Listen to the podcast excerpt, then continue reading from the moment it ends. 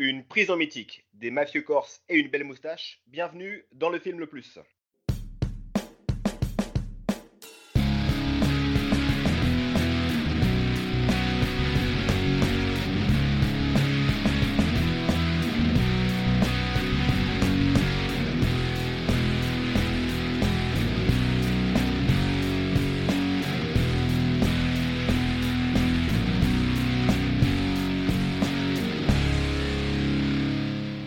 Salut à tous et bienvenue dans Le Film Le Plus, podcast cinéma qui permet de découvrir ou de redécouvrir certains films autour d'un thème choisi. Je suis Pierrot et pour présenter ce podcast avec moi, je serai accompagné de mes deux acolytes, mes deux co-détenus, Alex et Aurélien. Alors comment ça va depuis deux semaines? Oh, ça va, ça va. On a eu le temps de regarder trois bons films. Alors, taquet. petite habitude hein, de début d'émission, je vais vous demander un petit top 3. Euh, la semaine, euh, il y a deux semaines, je vous ai demandé un petit top 3 euh, cinéma. Cette fois-ci, je vous demande un petit top 3 série. Euh, Alex? Top 3 séries, je vais partir sur euh, The Office, euh, classique, euh, The Shield et euh, Better Call Saul. Ah, moi, je vais te dire euh, Breaking Bad, Scrubs et euh, That 70s Show. Euh, Moi, je vais partir sur Parks and Recreation, euh, Docteur Sylvestre et les Cordiers jugés flics. mais, mais moi, je suis dans le Made in France, les gars. Oui, on voit ça. ouais. Bon, comme comme c'est un, un nouveau format, on va peut-être rappeler un petit peu la- le concept. Donc là, nous avons choisi trois films sur un thème précis. Euh, après une brève présentation des trois films en compétition, nous allons les confronter selon différents critères, à savoir la réalisation, le scénario, le jeu d'acteur, et enfin une catégorie bonus que l'on vous dévoilera ensuite. Et à la fin de l'émission, nous devrons déterminer quel est le film le plus, et aujourd'hui nous voulons savoir quel est le film le plus incarcéré. Alors là, on va parler évidemment de films de prison, et on va surtout suivre le parcours de détenus. On va se concentrer surtout sur cet aspect-là. Moi, euh, je suis parti sur Meurtre Alcatraz de Marc Rocco, sorti en 95, avec Kevin Bacon, Gary Oldman et Christian Slater, qui est un film librement inspiré d'une histoire vraie, très librement inspiré d'une histoire vraie. On va le voir ensuite. On, en- on y reviendra. Voilà, film qui a, qui a malheureusement pas connu un grand succès, mais qui a eu beaucoup de diffusion télé. Moi, je me rappelle l'avoir vu très jeune, et j'étais très heureux de le revoir. Le deuxième film qu'on a choisi aujourd'hui, ça sera Bronson. C'est un film anglais sorti en 2008, réalisé par Nicolas Winding Refn. Merci les gars, Fan. encore une fois. euh, vous un super, les meilleurs euh, À chaque fois, ça va être un running gag en fait, les gars. C'est grave. Après Shyamalan, là, ouais, on t'a pas gâté. Là. Nicolas Winding Refn. Réalisateur à qui l'on doit surtout Drive ainsi que la trilogie Pusher. Le film met en scène Tom Hardy qui à cette époque commence à se faire un petit nom dans le cinéma anglais, notamment avec ses petits rôles dans Layer Cake ou encore Rock'n'Rolla. Tom Hardy interprète le rôle de Charles Bronson, considéré comme le détenu le plus violent d'Angleterre. On va suivre son parcours carcéral sous forme d'un one-man show. Le troisième film choisi, c'est donc Un prophète, un film français réalisé en 2009 par Jacques Audiard, quatre ans après De battre mon cœur s'est arrêté et trois ans avant De rouiller d'os. Il permet de révéler au grand public l'acteur Tahar Rahim, qui d'ailleurs remporta le César du meilleur acteur et du meilleur espoir en 2010, tandis que son partenaire Nils Arestrup reçut le prix du meilleur second rôle. Alors le film a été un grand succès critique et a reçu de nombreux prix, dont les plus importants sont euh, le Grand Prix du jury à Cannes. Il a reçu aussi le titre de meilleur film et meilleur réalisateur au César. C'est un film qui a bien fonctionné en France, il a cumulé plus de 1,3 million d'entrées et en a fait environ 1 million de plus à l'étranger.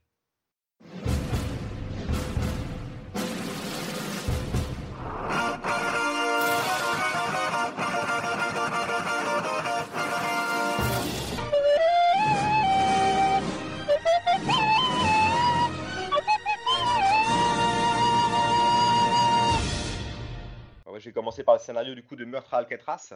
Donc l'histoire est très simple, c'est l'histoire d'Henri Young qui est un jeune délinquant envoyé à la prison d'Alcatraz après une tentative d'évasion. Celui-ci est placé trois ans à l'isolement. À sa sortie, devenu fou, il assassine l'homme qui l'a trahi. Là arrive un jeune avocat qui va prendre sa défense pour lui éviter la peine de mort. Et dans le même temps, celui-ci va découvrir les pratiques douteuses de l'administration pénitentiaire. Voilà, qu'est-ce qu'on peut dire après ouais, sur, ce, sur, le, scénario du film? Je sais pas si vous avez quelque chose à rajouter. Moi, ce qui est important dans cette histoire de scénario, c'est que le film commence en te mettant un encart inspiré de faits réels.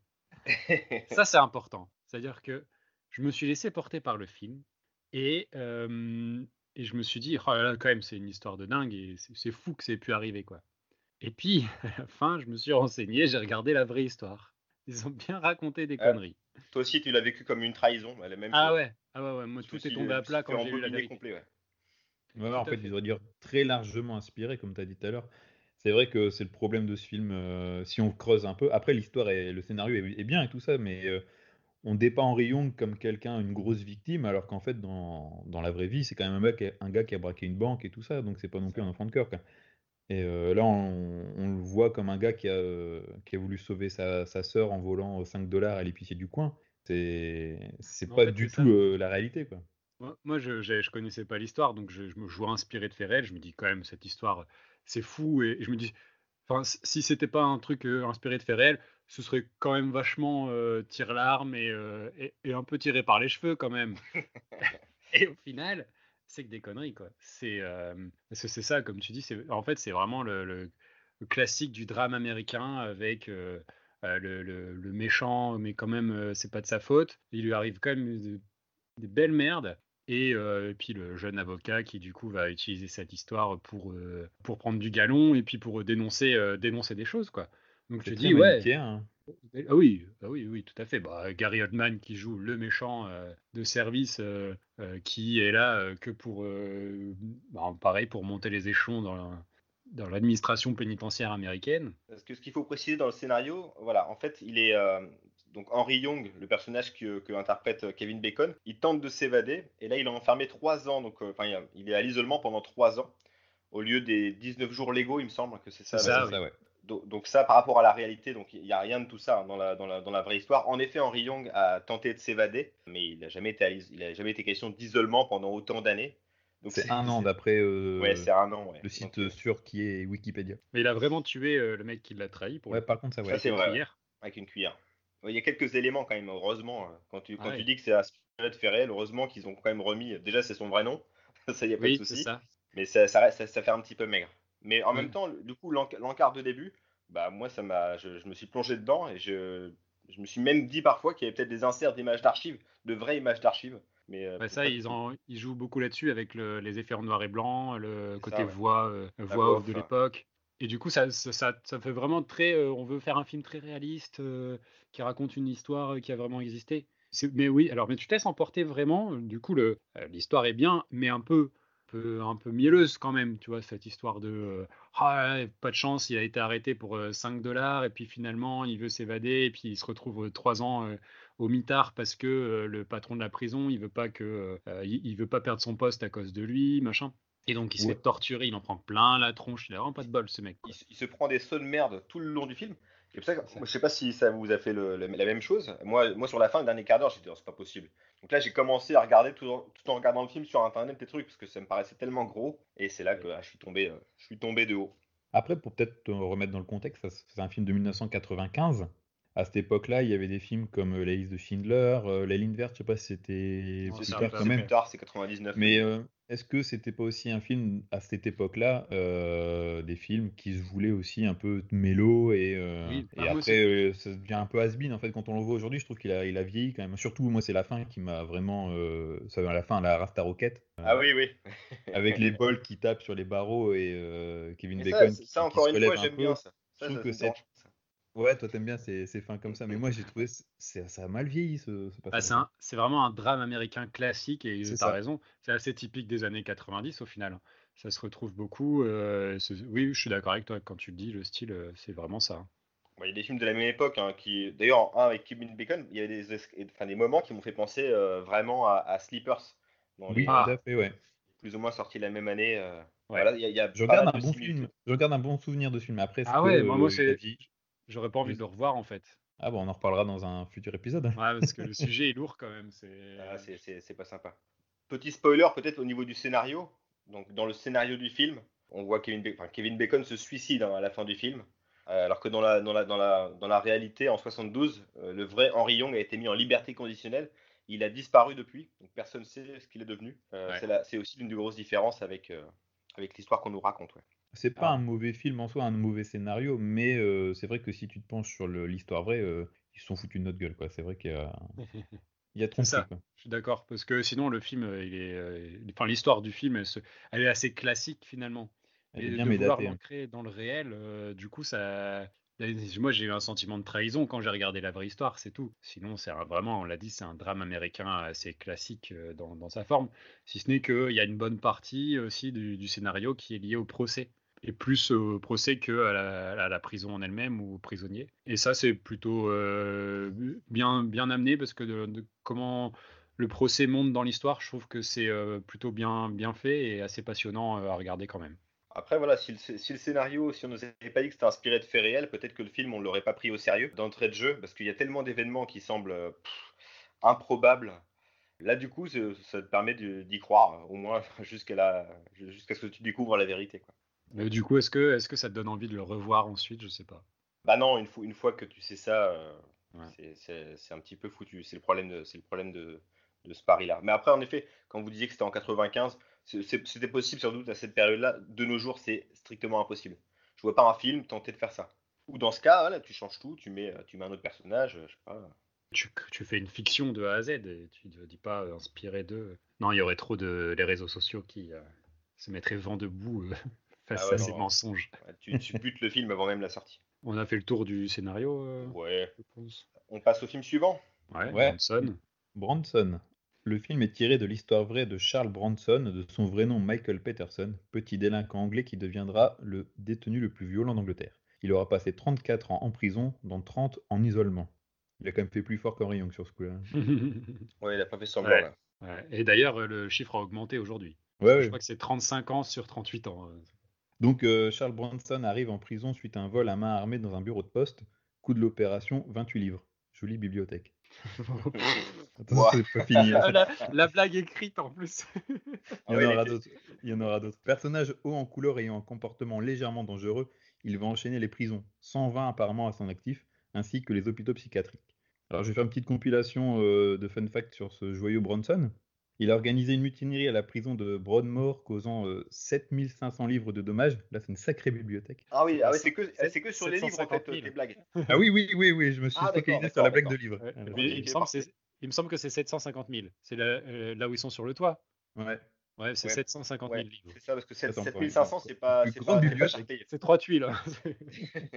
Il a également à son actif euh, plusieurs prises d'otages. Il a écrit aussi plusieurs livres et pratique la peinture avec comme forte influence Salvatore Dali. D'ailleurs, on le verra, euh, on en reparlera peut-être euh, lors de la dernière scène du film. Au final, depuis 1974, il n'aura passé que 4 mois en liberté. Il sera jugé à perpétuité en 2000 pour avoir pris en otage un officier à la prison de Hull. Donc voilà, le film raconte son histoire, dépeint sous forme d'un one-man show. Je sais pas ce que vous en avez pensé, vous, de ce film? Bah, sur, le scénario, c'est là pour le coup, contrairement au film précédent, là on se fout pas de notre gueule. On nous raconte euh, la vraie histoire de, de ce Ouais. cher Charles, Charles Bronson. Euh, et puis ce qui est bien avec le scénario, après ça, ça- on va sans doute euh, plus l'approfondir dans la réalisation, mais contrairement à un biopic classique, on vient casser la casser ce, la- bah, les- ce qu'on peut voir dans les biopics, biopics classiques, à savoir les flashbacks. Là, la, la forme est vraiment très différente. Du- bah, le, le récit est passionnant, contrairement à un autre biopic qui aurait pu être ennuyé à mourir. C'est plus la mise en place qui m'a qui plu, ouais.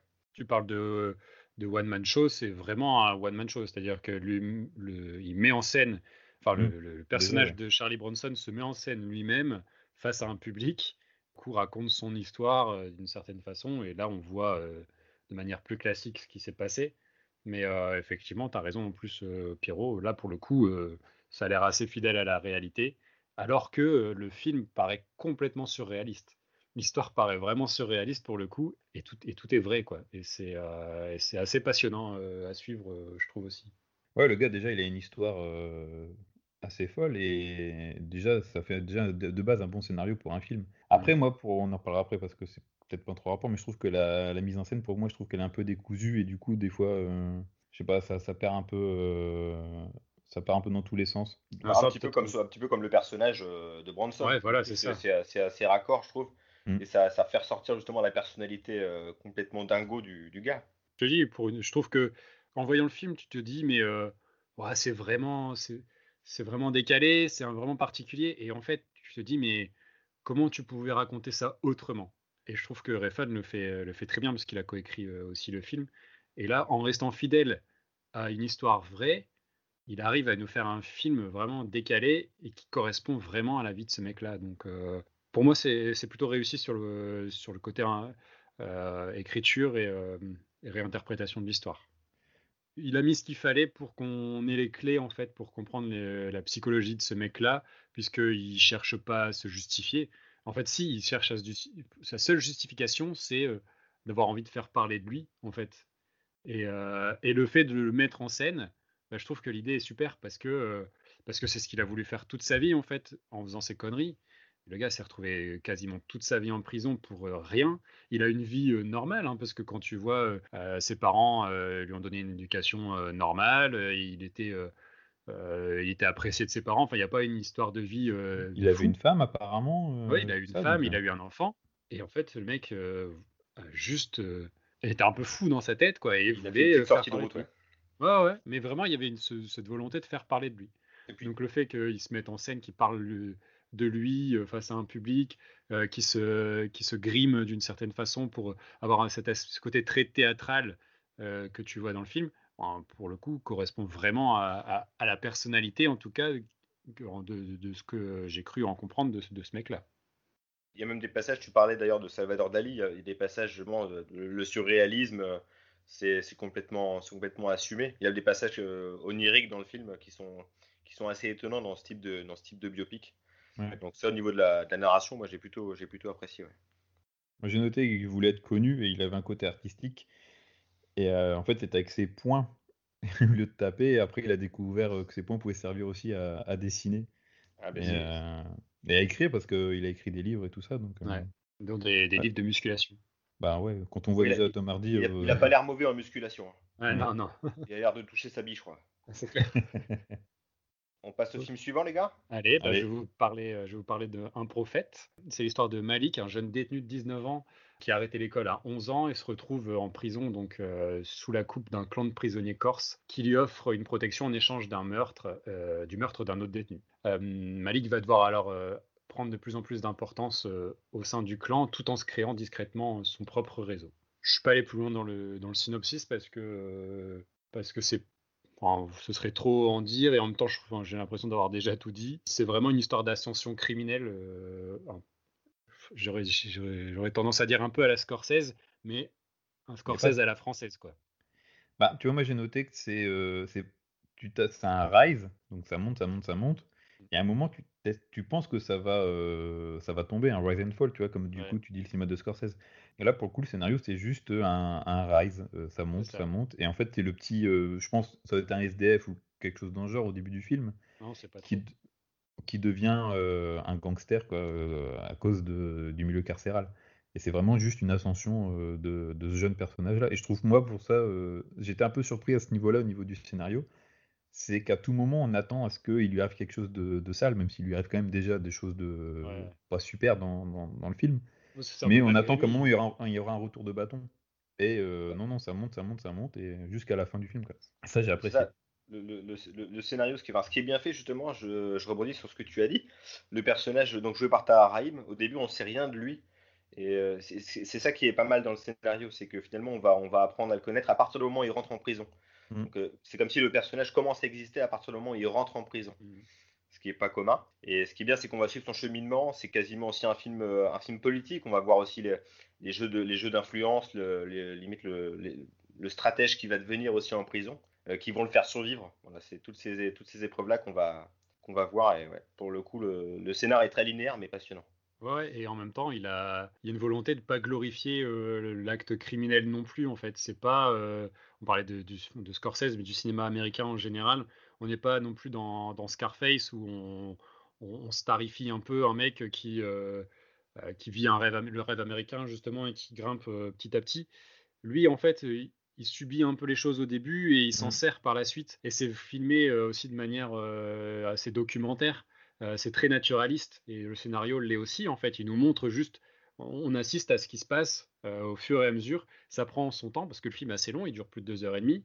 Et donc, en fait, bah, même son ascension, elle met un peu du temps à arriver parce qu'il y a le temps aussi qu'on le connaisse, qu'il lui arrive certaines les choses. codes de la prison aussi. Ouais, voilà, tout à fait. Et puis les différents clans. Et ça, c'est fait de manière très naturel et très subtil, justement. La présentation des clans, c'est assez, euh, euh, je vais pas dire caricatural, mais c'est très marqué. Tu as les Corses, euh, tu as euh, ce qu'ils appellent les barbus, donc qui sont plutôt les, les, les, les musulmans. Et tous, tous ces clans-là se sont présentés, mais sans trop d'explications. Tu vis avec eux et tu comprends facilement en fait ce qui, qui ils sont. je trouve que c'est facilement, facilement identifié avec peu d'éléments. Et ça, ça ouais, Moi, j'ai noté, j'ai par contre, je l'ai noté un petit peu, c'est euh, au niveau de l'histoire avec euh, la mafia corse et euh, les embrouilles qu'ils ont entre eux. Je trouve c'est un peu confus. C'est pas du coup, y a, ça manque un peu d'explication. Et on comprend pas trop l'histoire avec les Italiens et tout ça. Enfin, moi, j'ai eu du mal à. Avec les à casinos, ouais, c'est pas comprendre. Ouais. forcément clean, ouais. Et après, sur le scénario, il y a aussi toute une partie qui, euh, bah, qui est presque euh, religieuse, euh, Oui, où tout à fait. il, a, il, a, il a plusieurs, euh, ce qu'on peut appeler des, des révélations au, au cours du film, Des qui vont lui prophéties. permettre de passer, des prophéties, ouais, qui vont lui permettre de passer des, des étapes euh, du premier meurtre euh, avec euh, l'accident de voiture avec le. C'est quoi C'est une biche? C'est un cerf, ouais. Un Ouais. cerf, ouais. Et euh, puis enfin, du coup, la fusillade en plein, en plein Paris. Voilà, il y a plusieurs, euh, plusieurs révélations qui vont, qui, vont, qui vont le faire grandir. Donc là, c'est la partie mystique du scénario. Il c'est assez compléter un assumé. hein. scénario très, euh, disons, très concret. Mm. C'est euh, c'est plutôt pas mal. ouais. Ouais, parce que tu- quand tu parles de références religieuses, il y a les... parfois il y a des textes qui sont écrits sur l'écran. C'est Ouais. euh, souvent d'ailleurs des, des- des références religieuses. Au moins, il affiche Noël, il affiche euh, 40 jours, 40 nuits pour Mm. ce qui lui reste à faire en prison. Donc tout ça, c'est euh, aussi des références religieuses. Après, ils insistent pas trop là-dessus parce que lui est complètement athée en fait. Euh, il y a un moment, le chef de la prison, quand il vient d'arriver, il dit bah, Tu manges du porc Il dit Bah ouais, il y a, pas du tout euh, ce côté euh, religieux et, euh, et au final il joue euh, petit à petit là-dessus pour euh, que ce soit lui qui devienne un peu le, le prophète euh, Mm. et c'est c'est vraiment bien fait et l'autre chose que j'ai bien aimé aussi au niveau du scénario c'est les repères temporels en fait on te dit jamais vraiment clairement en quelle année on est par contre le mec il rentre dans la prison avec un billet de 50 francs l'histoire elle avance et tu vois qu'ils sont passés à l'euro Mm. Euh, il va dans un magasin et là ils vendent une console c'est une PlayStation 2 Enfin, tu vois, il y a plein de petits euh, repères euh, comme ça, euh, euh, temporels qui te sont donnés, mais via l'image, que je trouve plutôt intelligent euh, et, euh, et subtil, encore une fois. Ouais, ils te font pas chier avec un énorme encart. 2000. Non, C'est bon. ça, exact. C'est hyper fin dans le scénario. Ouais. ouais, le- les, les petites apparitions mystiques, c'est jamais lourd. C'est euh, Non. ça, ça Non, c'est passe très bien seul. dans le film. euh, ouais, ça c'est c'est parfait. Donc le scénar, euh, non mais top.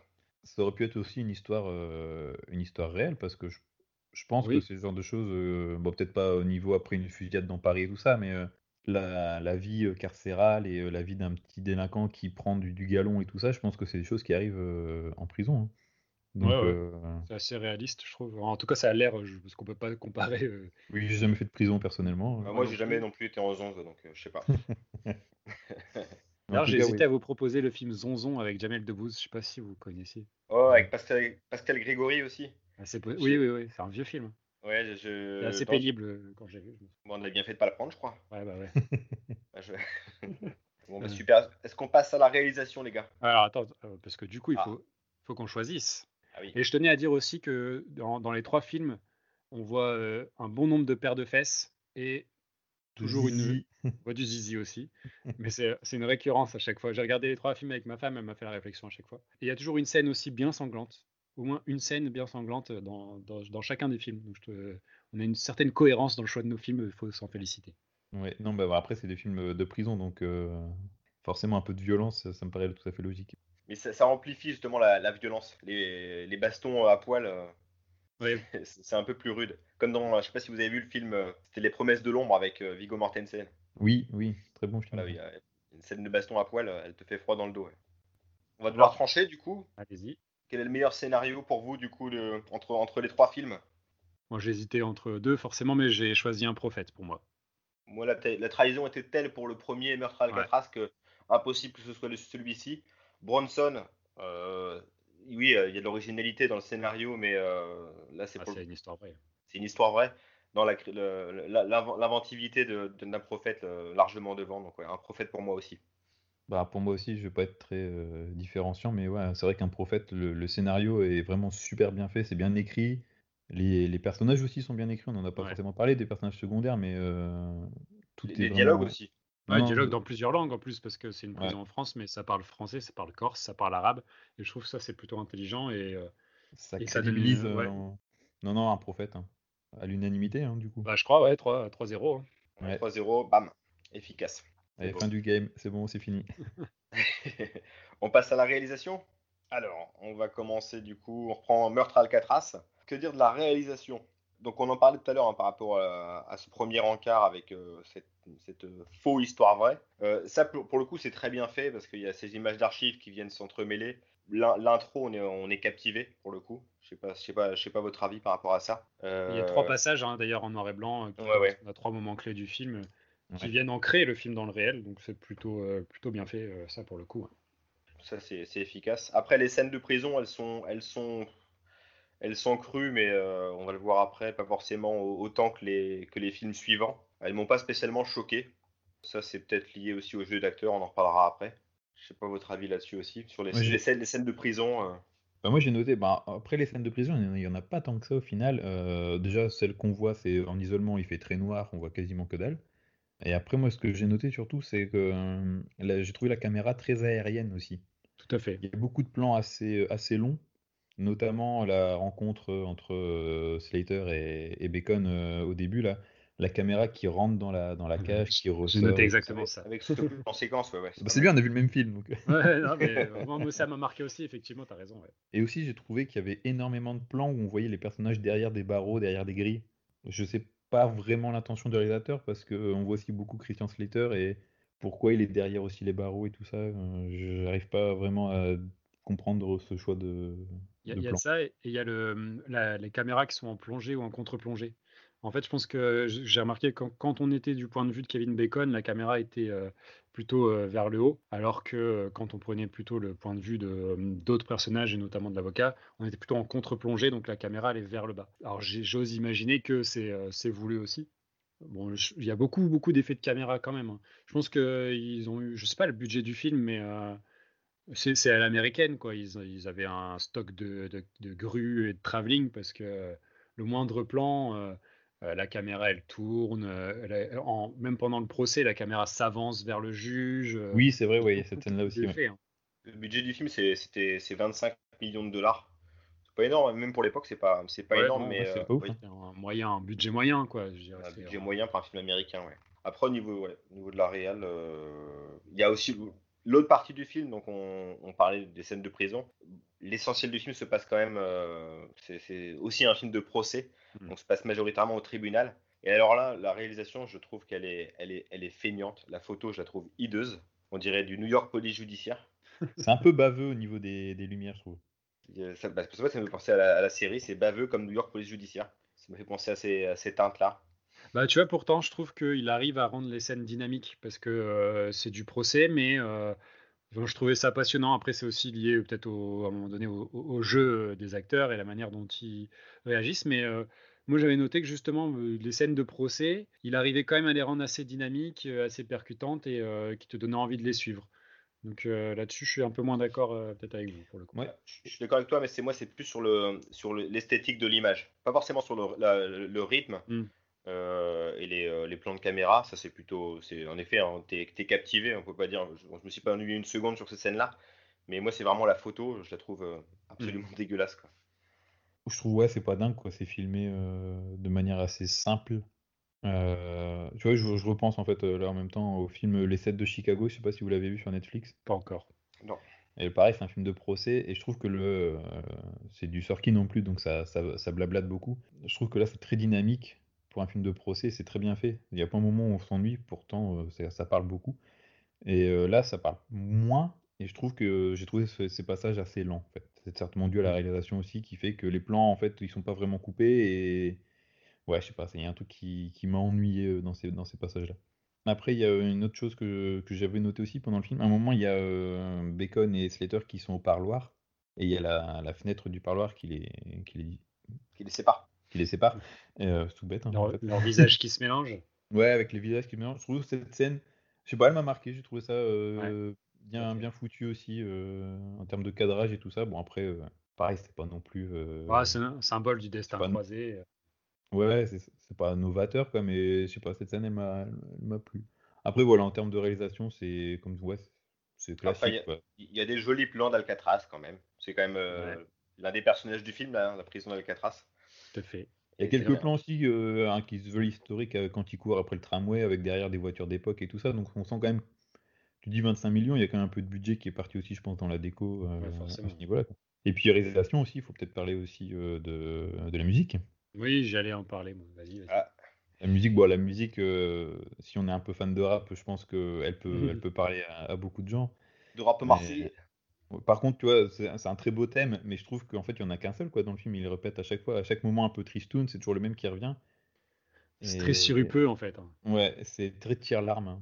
Ouais, bah, en fait, Je trouve que c'est vraiment, euh, de manière globale, un film américain classique, comme on l'a dit tout à l'heure, parce que, et vas-y, que je te mets des mouvements de caméra super amples et que je te mets une histoire euh, euh, très tire-larme pour Avec un voilà. coucher de soleil sur Alcatraz. C'est ça, voilà, les, les plans sont travaillés pour être très à l'américaine. Et cette musique euh, vraiment sirupeuse, je trouve pas d'autres mots en fait. C'est vraiment. euh, c'est, vas-y, qu'on t'en rajoute. Euh, C'est quoi? C'est Christopher Young qui fait la musique, je crois.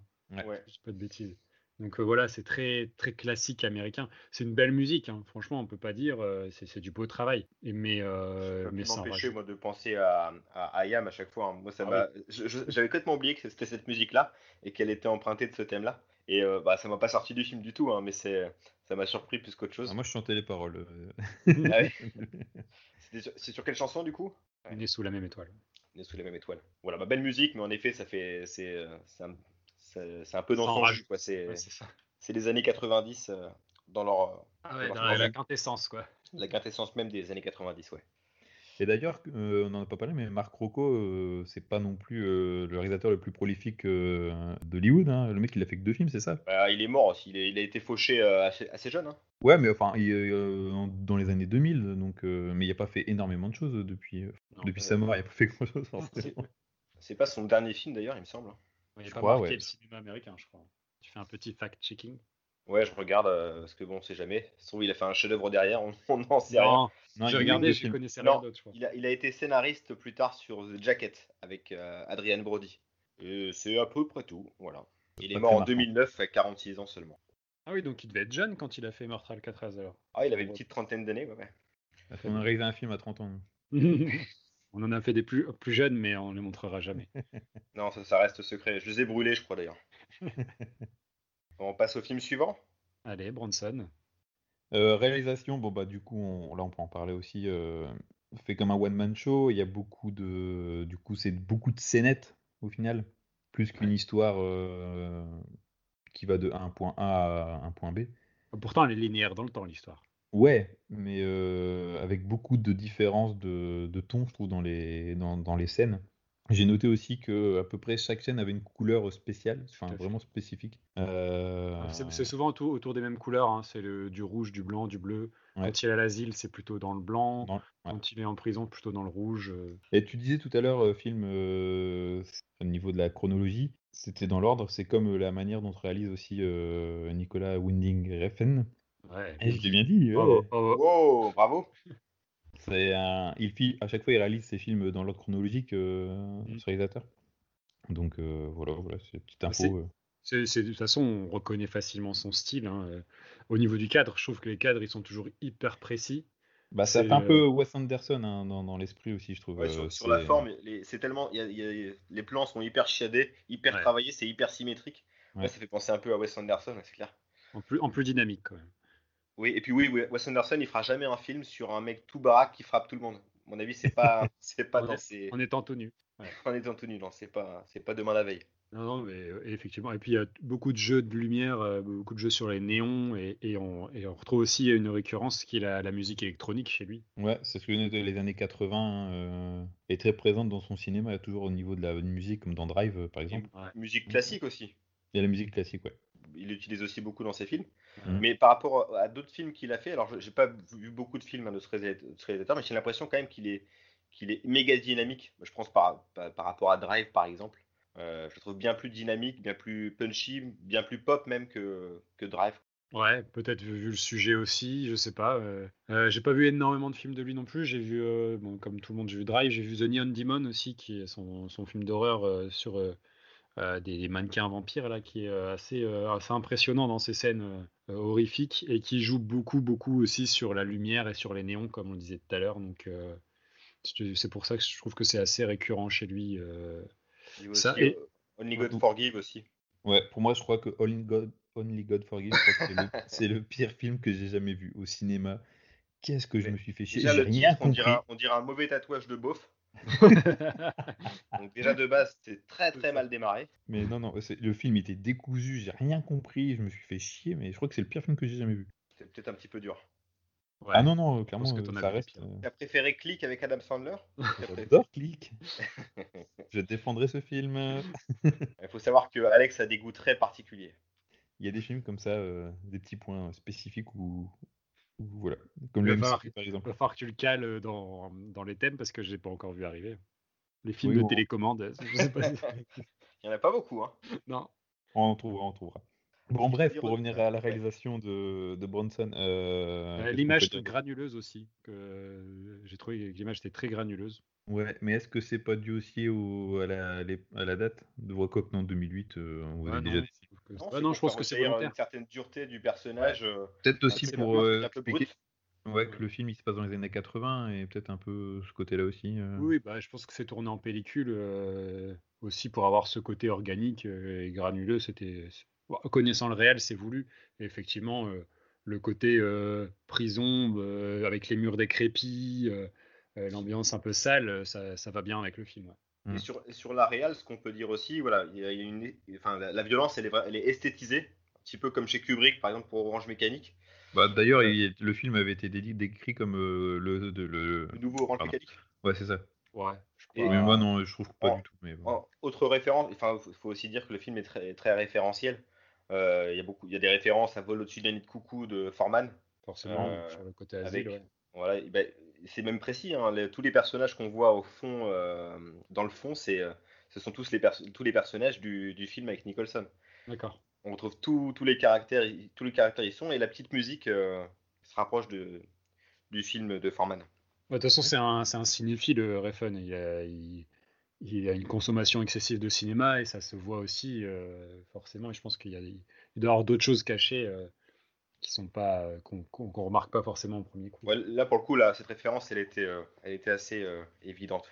Après, je me demande, je sais pas si c'est peut-être aussi, aussi une référence, mais quand euh, Tom Hardy parle euh, face caméra euh, avec euh, un fond euh, en clair-obscur, juste la tête éclairée derrière un fond noir, ça m'a fait penser aussi à la série Oz, une série de prison, je sais pas si Mhm. vous avez déjà vu, qui passait euh, fait, sur euh, HBO, c'est ça hein?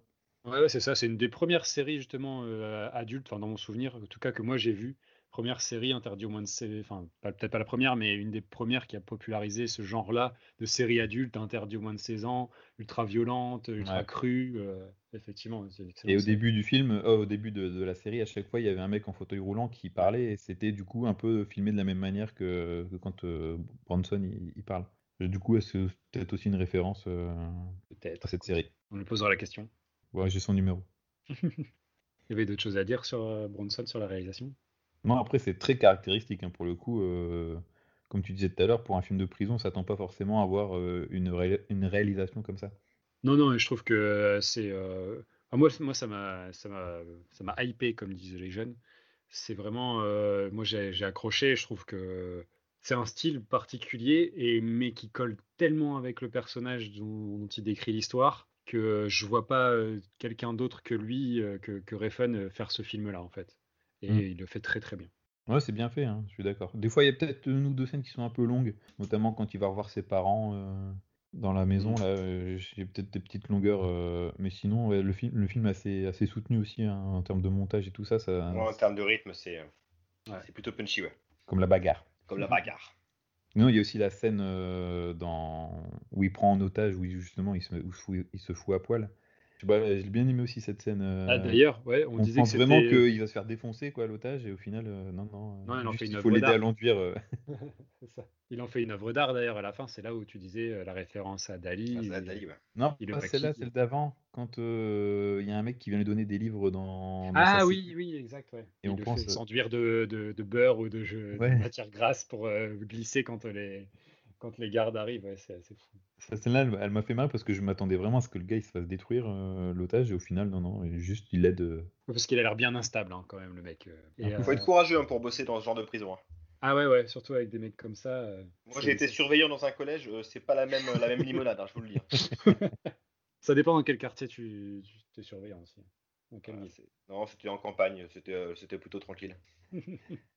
Donc, pour résumer, voilà, réalisation hyper dynamique, Ouais. euh, hyper brute, Ouais. vraiment qui colle, à- qui colle à son personnage. Après, on disait chronologique, mais euh, j'ai dit une bêtise parce que euh, le film fait un est, est un cycle en fait, parce que les premières images en fait sont euh, la suite de la fin du film. C'est-à-dire qu'on le voit euh, euh, avec euh, cette texture noire sur lui là, il est euh, Oui. Il, est, il s'est peint en noir quasiment et il est seul dans, son, dans, son, dans, sa cage, parce que c'est une cage hein, limite. Il est en train de, de, se battre, de faire du airboxing. Et en fait, c'est vraiment la suite de la dernière scène du, du film où on le voit avec justement le prof d'art plastique, là où sa prise d'otage est la plus importante. Et c'est là où il se, il, se, met du noir sur lui. Et, euh, et, je pense que du coup, ça fait un, cycle, le, film. On a fait le tour de la réelle de Manson Ouais, on a fait le tour. On part sur un prophète? Un prophète. Euh, bah, au même titre que ce qu'on disait tout à l'heure sur le scénario, moi j'ai trouvé que euh, la, la réelle était très naturaliste. On a une caméra à l'épaule, un cadre très resserré, peut-être pour marquer encore plus le sentiment d'isolement c'est un style euh, documentaire, hein, vraiment, euh, ce film. Parce que si vous êtes d'accord avec moi. Ah, si, oui, excepté pour les, parties, euh, les parties mystiques. Ouais. Que j'ai trouvé pas très réussi. Ah, tu parles du mec avec la, avec la, bougie lorsqu'il fête son anniversaire, enfin, lorsqu'il fête ses un an d'emprisonnement. Non, ça, ça va, j'ai bien aimé justement ce côté-là. C'est celle avec les cerfs. Ouais. Les cerfs, ou quand il est, il, est dans la cour de la prison, là, tout seul, il marche, et en fait, euh, l'image est floue, ralentie, et on n'entend ses pas qui vont plus vite que l'image. Enfin, je trouvais que c'était pas, pas très agréable à voir en fait. En termes de, bah, tu parles de bougies sur le doigt et tout ça, je trouve que ces petits effets euh, spéciaux sont bien faits, sont, ils sont légers, comme quand euh, il est en feu. Ouais, quand il y a sa première victime, Rayeb, ouais, qui, est en feu. Avec, ah complètement enflammé dans, dans, la cellule. Ouais, ça c'est bien fait. Hein. C'est léger, mais c'est bien fait, ouais. Une maîtrise côté fantastique. la maîtrise d'After Effects. Euh, c'est léger, il y a des petits moments fantastiques qui sont pas trop appuyés, et, euh, mais qui, qui, servent le film, qui ne le desservent pas du tout, qui le servent, et je trouve que c'est plutôt bien, mais il n'y a rien de grandiloquent, on n'est pas du tout dans le côté américain de tout à l'heure, on n'est pas dans le côté trop décalé, on est dans un style un peu français, euh, enfin français, mais pas dans le sens... Ouais. Je suis pas tout à fait d'accord. Au niveau de la photographie, même si elle se veut naturaliste, elle est quand même particulièrement esthétique les lumières sont quand même assez tranchées. Les lumières, enfin, les lumières sont assez froides. Il y a, une, couleur bleue, blanche sur tout le film, je, sur, les extérieurs. Euh, je la trouve très belle, très dure, un petit peu comme Bronson hein, dont on parlait. C'est moins granuleux, mais. Euh, oui, si, ça l'est quand même pas mal. Hein. C'est très sec, très, très rude. Et ça, renforce en effet le, côté euh, dur de cette prison. Parce que la prison, il faut voir comment des trois prisons qu'on a vues, là, c'est euh, euh, la plus dure que, c'est la plus dure selon moi. Ouais, ah, c'est ça, moi, ça que Gary Oldman, il est plus sympa que les matons d'un prophète. Ouais, mais c'est trop, c'est trop fou. Euh, Gary Oldman, c'est pas plausible. Là, cette prison-là, elle me, elle me, fait plus peur que, que les autres prisons qu'on a vues précédemment. Je suis tout à fait d'accord. Et moi, je reviens sur ça en fonction des, du décor aussi. Tous ces qu'on voit en arrière-plan, les murs qui sont qui sont euh, grattés, tagués par les anciens détenus de, des cellules. Les trous dans les douches pour y passer, euh, pour y passer une digounette. Bam. Ouais. Le, quand il est au sol, euh, les petits carreaux qui font penser vraiment aux carreaux de la cantine du collège. Tous ces à quelle cantine, toi? Oh, Le sale collège. On a été dans le même, j'ai pas ce souvenir-là. Non, pas du tout. Mais si, ces petits carreaux beige là, dégueu. Enfin, c'est tous ces petits détails de déco qui, euh, le, aussi le, l'étagère en carton. Euh, ah oui, oui, exact. Euh, c'est tous ces trucs-là qui font tellement réaliste et on s'y croit. Et comme tu dis, on n'a pas envie d'y aller, quoi, parce que c'est, c'est, brut, quoi. C'est vraiment, ça fait pas rêver. Hein. Ah, si, si, si, tu vois un film de prison, une prison qui te fait rêver, faut s'inquiéter, quoi. Oui, non, non, mais ouais. Bon. mais je vois ce que tu veux dire. Ah si, il y a la prison des évadés, un film dont on aurait pu parler. Moi, j'ai envie d'être avec eux, hein, ils sont super potes, ça se passe bien. Non, sinon, j'ai pas, euh, moi, j'ai pas noté énormément de choses à dire sur la réal d'un prophète. Bah, en fait, ouais, c'est assez simple. Euh, ça se résume à un côté documentaire très brut, très, euh, ah oui, très froid au final. Ce qu'il faut dire aussi, il y, a des choses qui, sont, qui, sortent un petit peu du, côté très réaliste, très dur du film. Il y a certains personnages qui sont, qui sont présentés avec leur nom qui s'affiche. Je pense au personnage que jouerait Dakateb, Mmh, le euh, gitan. Le gitan qui apparaît. Et il n'y a que certains personnages qui sont, qui sont illustrés de cette manière-là. Alors, j'ai pas cherché. Je sais pas pourquoi c'est certains ou pas d'autres. Bah, est-ce que c'est pas justement lié aux références bibliques ou euh, en tout cas religieuses? J'en sais rien. Euh, j'ai pas été chercher. Mais comme il affiche Noël, 40 jours, 40 nuits, comme je disais tout à l'heure, est-ce que je me suis posé la question, mais j'ai pas été checké d'ailleurs. Bah, le gitan, je vois pas lequel des apôtres ça pourrait être. Je sais pas. Non, j'avoue, je me suis posé la question comme toi. Ouais, ça, ça, j'ai pas, j'ai pas bien compris. Je, je crois qu'il y, a- y que trois personnages qui sont illustrés de cette manière-là et pas les autres. bah, il y a son meilleur pote là qui a le cancer. Il y a Ouais, euh, le gars qui bute. Rayeb et il y a le gitan. Bah, qui Et- sont euh, importants pour sa, sa progression d'ailleurs. Parce que non, Et même il- me semble qu'il y a Lat- pas. Latrache, le, le mafieux à Marseillais, qui va voir à un moment donné du film. Je pense qu'il est illustré aussi de cette manière-là. Oui, oui. Et il y a aussi l'Égyptien. Euh, oui, il y, a, il y a- il y a cinq personnages. Il y a l'Égyptien, c'est euh, le, le gros qui braque son, son meilleur pote là, euh, qui, euh, qui peut a pas un rôle important d'ailleurs. On n'en a pas parlé dans, dans le scénario, mais après il y a tout aussi ce, ce passage-là euh, de, de son pote, euh, de la vie en extérieur, qui est un peu euh, expliqué. Mm. Et comment il arrive à se faire une place. Je trouve ça sympa aussi. euh, il essaye de se faire un nom dans, dans, dans le milieu du deal euh, de drogue. Et je trouve, enfin, je trouve Oui, il fait des pas- go fast. euh, Ouais.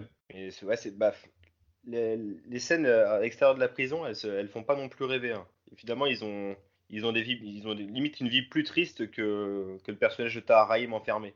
En tout cas, sur la, sur la deuxième partie du film. Après, en Ouais, même temps, il y a la maladie du personnage euh, qui fait que. Ouais, c'est ça.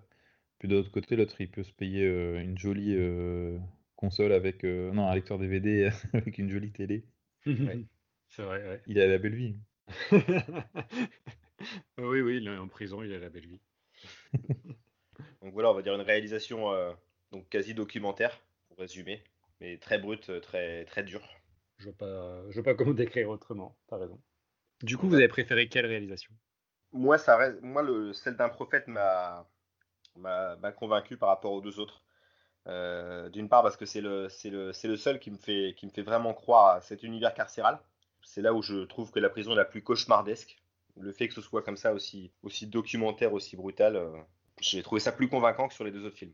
Moi, celle qui m'a le plus marqué, c'est, euh, même si euh, c'est peut-être moins la, moins réaliste, c'est Bronson, pour le coup. Même si je suis pas forcément fan de tout ce qu'a fait Nicolas Winding Refn, je trouve que elle m'a marqué. Et ces jeux de couleurs, ces, ces symétries dans les plans et tout ça, c'est des choses qui m'ont plu, en fait. Donc euh, voilà, moi je partirais plus sur Bronson. Eh ben écoute, euh, je vais pas faire durer le suspense plus longtemps. Moi, c'est Bronson aussi, parce que euh, parce que justement, la- bah, comme tu dis, le- la qualité du cadre, le, euh, le, côté sa mise en scène, elle reste un peu décalée et en même temps, elle, elle sert complètement le propos du film et Mm. elle colle complètement au personnage qui est complètement décalé aussi. Et euh, c'est un film particulier. C'est pas un film très accessible et en même temps c'est loin d'être le plus inaccessible de son réalisateur mais euh, je trouve que c'est celui qui se démarque le plus si on doit euh, euh, chercher voilà une- sur d'un point de vue réel je trouve que celui-ci se démarque le plus et a vraiment une qualité intrinsèque indéniable donc euh, moi c'est vraiment celui qui m'a le plus marqué en tout cas Et d'accord, bah, et donc euh, Meurtre à Alcatraz, que dalle, zéro. Non, non, non.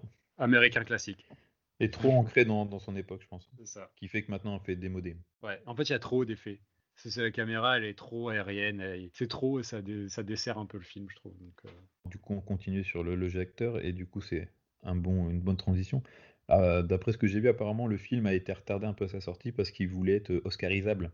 Et du coup, on retrouve un peu cette réalisation euh, un peu dans, dans cette veine-là. se Et aussi euh, au niveau du jeu, du coup, du jeu des acteurs, on- comme tu disais euh, en off Pierre, que euh, on a dit à Kevin Bacon, vas-y donne tout pour, euh, pour On bah, il est, ouais, on, on sent qu'il est très dirigé. Du coup, il fait un peu n'importe quoi. Et il leur fait des caisses, quoi. C'est c'est parfois un petit peu dur à regarder, je trouve. Le, C'est, jeu, le euh, jeu de Kevin Bacon, c'est compliqué. Ça me fait, ça me fait penser à Simple Jack, euh, le film euh, de, dans le film, dans Avec, euh, ouais, ouais, avec Ben Stiller. ouais. Bah, au, au début, ça peut passer parce que tu vois dans la pénombre Kevin Bacon euh, à poil euh, qui donne à manger à, un- à une araignée, tout des choses comme ça. Tu te dis ouais, bon, ça va. Et puis au fur, au plus le temps passe, au plus tu te dis oh non, il en rajoute, il en rajoute. Et le pire, moi je te dis, c'est la il- fin du film là quand il se relève avec son air euh, un peu bené, mais c'est mal fait, c'est mal. euh, Le problème du personnage, c'est qu'il n'est pas seulement devenu fou après l'enfermement, il est devenu complètement con surtout. Et c'est ah, bah, quasiment incompréhensible quoi. Enfin, ce Ouais. personnage est assez stupide, il a l'air très naïf, euh, on dirait un enfant quoi, lorsqu'il sort de son enfermement. Bon après j'imagine qu'après 3 ans t'es plus vraiment le même. Puis il a Mais, été euh, en prison à 19 ans, donc euh, il y a pas. C'est ça, enfin, je sais plus 19 ans ou non, mais peut-être avant. Avant il sait plus encore. quel âge il a. Il sait plus quel Ah, âge il il, a. il- il rentre adolescent en prison. Donc bon, à la rigueur, ça, ça passe. Après, il donne de sa personne, on peut pas. On peut Il est généreux, ouais. C'est Voilà. ça. Mais il a tellement pas l'habitude de jouer les gentils. Comment tu veux? Ah oui, Il y a il y une- hein. Il y a une gueule de salaud, donc déjà de base. Donc, mo- moi, j'ai plutôt trouvé son interprétation euh, pas mal. Je, je, j'ai- je le trouvais bien dans, dans ce rôle-là. Il t'a- ému? Il m'a ému par moment, ouais, par, euh, par petites touches. Ah, Moi, il m'a un petit peu ému aussi à la scène, bah, la scène du procès sur la fin du film.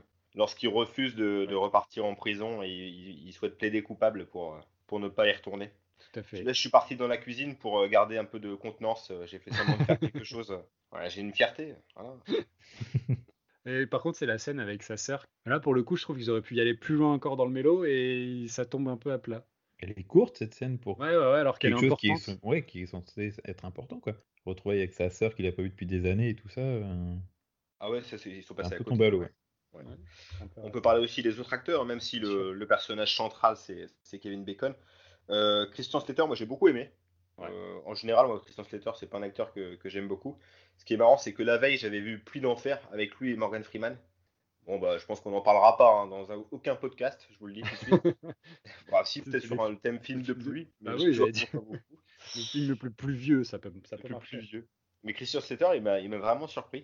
Et sur les scènes de procès, je l'ai trouvé, euh, je l'ai trouvé top. Quoi. Alors, c'est pas non plus Al Pacino dans Injustice for All, mais je sais pas, il tient, il tient son personnage. Et puis, euh, on le voit évoluer parce qu'au départ, il est un petit peu. euh, c'est un jeune avocat, donc il débute dans le métier. On le voit prendre de l'assurance au fil, au fil du film.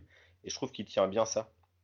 Ouais, je suis d'accord avec toi. Moi, il m'a plutôt convaincu. Je me suis même posé la question. Je me suis dit, comment on peut passer, euh, comment on peut devenir un, acteur euh, de faire des films aussi pourris par la suite quand on, quand on a la capacité de jouer comme ça? Enfin, ça reste- C'est un mec qui est quand même, euh, il a une certaine notoriété, mais tu regardes sa filmographie, ça fait peur. Il a quand même joué dans Alone in the Dark de Uwe Boll, quoi. Oui, euh, si avec lui, si avec lui. Parce que dans Alone in the Dark. euh, Ah non, je confonds avec un autre Il y a film. Euh. Il y a un film avec Ben Kingsley euh, du Weeble, je sais plus le nom, qui est fantastique avec un casting euh, de, de bourragard comme ça. Mais ouais, non. euh, Par exemple, Slater, il est dans son rôle de jeune premier, quoi. Il le fait très bien. ouais, il y a un- aussi. ouais. un, un petit côté, euh, par sur certains plans, euh, des plans un peu larges, il y a un peu des allures à la Kevin Costner aussi, je trouve. euh, Dans JFK. sur le physique, hein, ouais, dans JFK, ouais. Et il y a aussi évidemment Gary Oldman, mais qu'on voit peu finalement dans le film. J'étais un petit peu déçu. J'avais complètement oublié qu'il était aussi effacé. Et je trouve ça dommage. T'as Gary Oldman à ton casting. C'est comme si t'avais une équipe de foot et t'as Zidane que tu fais rentrer dans les 5 dernières minutes du match. non, fais-le fais-le jouer là. Ouais, Ouais, ouais, Après, c'est comment est écrit le personnage aussi. hein. Après, il a aussi, parce que son rôle de salaud de la prison, du, du responsable de la prison, fait que euh, t'aimerais bien le voir plus et faire un peu plus de saloperie, euh, peut-être sur Kevin Bacon. Moi, c'est un truc que, que j'aurais voulu, tu vois. T'as des mœurs de un peu taille. bizarres aussi. hein. Plus de taillades de, de, de chevilles, euh, de talons Ah, d'Achille. le tendon. Ah, le tendon. Et il y a un acteur qui joue particulièrement dans, dans le film. C'est euh, c'est le, Le chef de... le, le chef de Gary Oldman. Oui, je suis tout Qui, lorsqu'il a interrogé au procès, cette scène-là, elle est ridicule. Il joue très très mal. J'ai Il, pensé il répète sans cesse, mais il a essayé de s'évader, il a essayé de s'évader. Il le dit dix fois. C'est sa seule défense. Enfin, il, est, il est complètement à l'ouest, lui. Bah, moi, je me disais. coup, on voit pas beaucoup. Ouais, mais c'est Ouais, ça. mais quand il y a- quand il y a eu ça, je me suis dit, oh, quand même, le mec qui a dit ça en vrai pendant le procès, qu'est-ce qu'il devait être con. Et en fait, c'était un mec Ah, qui a. Il il n'a pas préparé son procès du tout. Hein. Ah non, mais Il a pas c'est sûr. Non, non. euh, Ah, c'est quand même où tu te dis, il y a quand même trois bons acteurs. Alors, euh, d'ailleurs, euh, je voulais vous remercier parce que moi, je connaissais pas du tout le film. Donc, euh, c'est vous qui l'avez soufflé. Mais euh, c'est quand même un film avec trois bons acteurs euh, malgré tout. Donc, c'est une belle performance. C'est. euh, Ils sont plaisants à voir jouer tous les trois malgré tout. Même si effectivement Gary Oldman est complètement sous-utilisé. Il y a, ouais, il y a quelque chose qui. Ça aurait pu être n'importe qui à la place, c'était pareil quoi.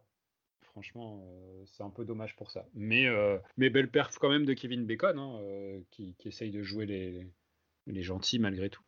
Interprétation généreuse, on va dire. On va parler également des acteurs du coup sur Bronson, enfin de l'acteur en particulier. Ouais. C'est surtout ça. Là, pour le coup, c'est surtout Ah, le c'est- Tom On, Hardy. on euh, parlait de One Man Show, là, c'est, c'est, c'est le show Tom Hardy, quoi. Il y, a- il y en a que pour lui. hein. bah, c'est le film qui l'a aussi vraiment révélé euh, à l'international, hein, ce film. Après, il est parti euh, avec Nolan et tout ça, grâce à celui-là. Donc, euh, non, non, ouais, pour le coup, il donne de sa personne. euh, Ah, il bouffe l'écran. hein. Ouais, c'est ça. Il...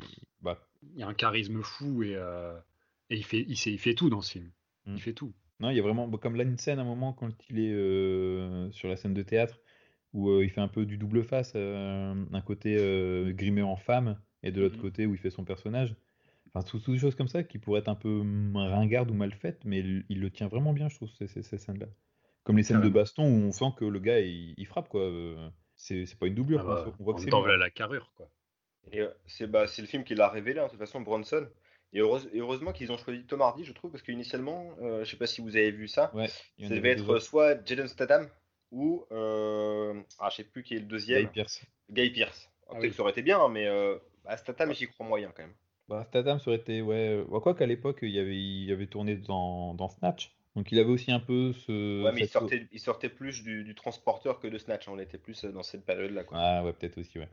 On ne critique pas Statham. J'ai beaucoup de respect pour lui, mais c'est vrai que je le voyais. Je trouve que non, le choix, il est, il est parfait. Ouais. Bah, en plus, ils font le choix d'un inconnu euh, pour prendre les traits de. Enfin, à l'époque, en tout cas, hein, Tom Hardy est, Mm. un, est, un, est un inconnu. Et ça sert le film, du coup, parce qu'on se concentre euh, sur, euh, sur le personnage qu'il interprète plus que sur, le, sur quelqu'un de plus connu qui aurait pris le- les traits de Bronson. Si Statham aurait pris les traits de Bronson, on aurait pensé qu'à Statham. Oui, ça Ouais, c'est clair. C'est clair. Bah là, maintenant qu'on connaît le- le- l'acteur, euh, on le voit comme ça, mais moi, moi je trouve que il arrive, euh, il fait peur, il a des moments très inquiétants, euh, il a des moments où il, il te fait, il, il- il fait rire, il y a des moments où il, a, il est dans l'émotion et, euh, et tu, il arrive à te faire ressentir quelque chose. Enfin, je trouve qu'il passe vraiment par tout un panel d'émotions et il le fait très très bien. Ce qui est surprenant, c'est qu'il arrive à être touchant dans ce personnage parfois. Ouais, c'est clair. Pas forcément gagné au départ, et franchement, il arrive à. il- T'es attaché à après. J'ai quand même noté deux, trois trucs pour un peu euh, critiquer un peu son, son- sa prestation. Notamment euh, chez l'oncle, je trouve qu'il joue, on dirait un peu du, du De Niro sur Ah oui. certains, regards ou certaines mimiques. Fait penser à De Niro. Et surtout, quand euh, au début du film, quand il est, euh, quand il a sa, sa sentence, il nous fait une réaction avec sa chemise trop serrée pour lui et tout ça. Je sais pas si vous vous souvenez du film de, enfin, dans, dans Men in Black, l'alien Edgar. T'as la peau qui flanche, Edgar. Et Ouais, le Vincent doit D'Onofrio, bien sûr. Ouais. Ah oui, Et, oui, oui. et des fois, même dans sa démarche, il ressemble, euh, il me fait penser à l'alien Edgar dans Men in Black. Voilà.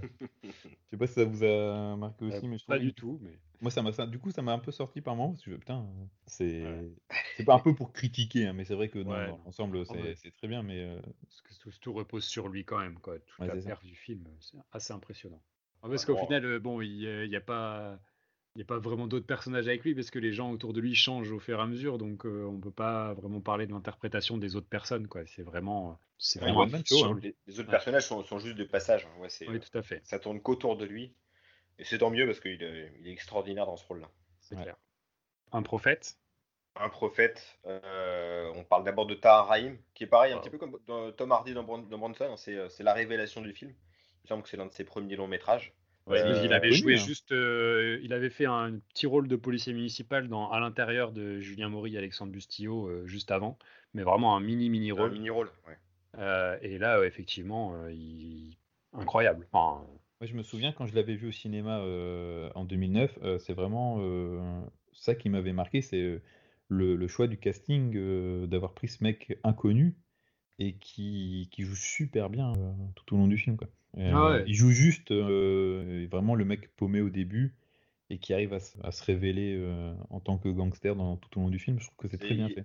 Et il, est- il arrive à rendre aussi son personnage super attachant. Ouais, Pour le coup, euh, malgré qu'il fait quand même des je- trucs un peu salauds. Quoi. Je, je- je- je- enfin, vous le savez évidemment, je suis pas un délinquant, mais je me suis identifié à ce personnage. Donc euh, quand tu le vois, euh, il arrive à la prison, il se chie un peu dessus. Euh, ouais, il arrive à nous faire sentir toutes ses peurs euh, à travers le film et euh, ah, c'est top. moi, Pour un jeune acteur comme ça, j'ai trouvé ça fort. C'est pas pour rien qu'il a eu euh, le César et tout ça. hein. ah oui, bah, il, il- il avait eu à l'époque le César du meilleur espoir masculin et celui du meilleur acteur. Ouais, Et c'est depuis ça qu'ils ont changé les règles. Tu peux plus avoir les deux maintenant. Il a cassé le game. Il a, il a pété le- le- les Césars. Après, on peut Ouais. parler aussi des, des- des seconds rôles. Il y a quand Ouais, même un casting que- de gueule incroyable. Ouais. À commencer Ça, tu par peux euh, le dire, c'est vraiment des gueules, ouais. Neil Sarstrup, il est, il est phénoménal. Pareil, il a, il a gagné le César du meilleur second rôle masculin pour le film. Il, il fait, il fait tellement flipper.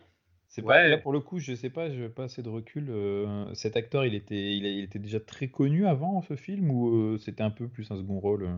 C'était plus un second rôle, mais il n'était pas très connu. C'est vraiment le film qui l'a fait exploser. C'est ça hein. aussi, ouais, ouais. C'est c'est plutôt un, un acteur de théâtre. Il avait déjà, il a déjà joué avec Audiard, justement, dans, dans De battre mon cœur s'est arrêté, où il jouait le père de Romain Duris. Mais c'était un acteur assez rare au cinéma. Mm. C'était Et c'est essentiellement aussi les, le film les qui l'a planches. révélé. Ouais, Bah, ouais, comme euh, le Gitan aussi, c'est pareil, là aussi, je crois que c'est l'un de ses premiers rôles. ouais. Ouais, Kateb, ouais, bien sûr. Il a quand même joué après avec euh, Catherine Bigelow dans euh, Zero Dark c'est... Dans Hors Norme, qui est très bien aussi, de Tolenado et Nakash. Nakash. Nakash.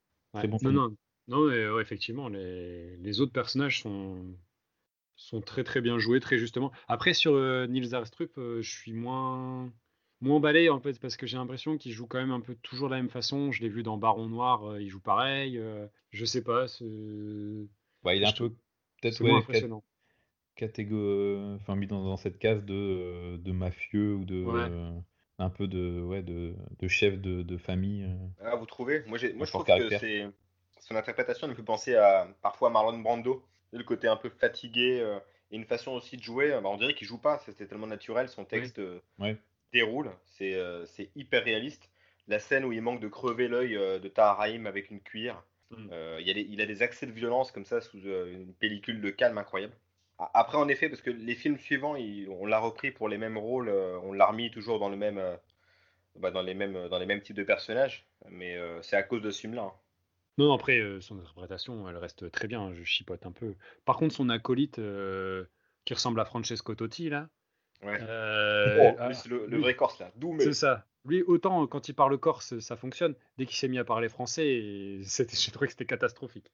Ouais, il doit pas être acteur. Euh, Ouais, je j'ai pense. pas regardé sa, sa filmo, mais il doit pas être, ça doit pas être euh, un énorme acteur lui. Ouais, mais Non, sa mais- gueule passe bien dans, Ah oui. dans, dans la mafia corse. Ah, ils ont tous de sacrées gueules. hein.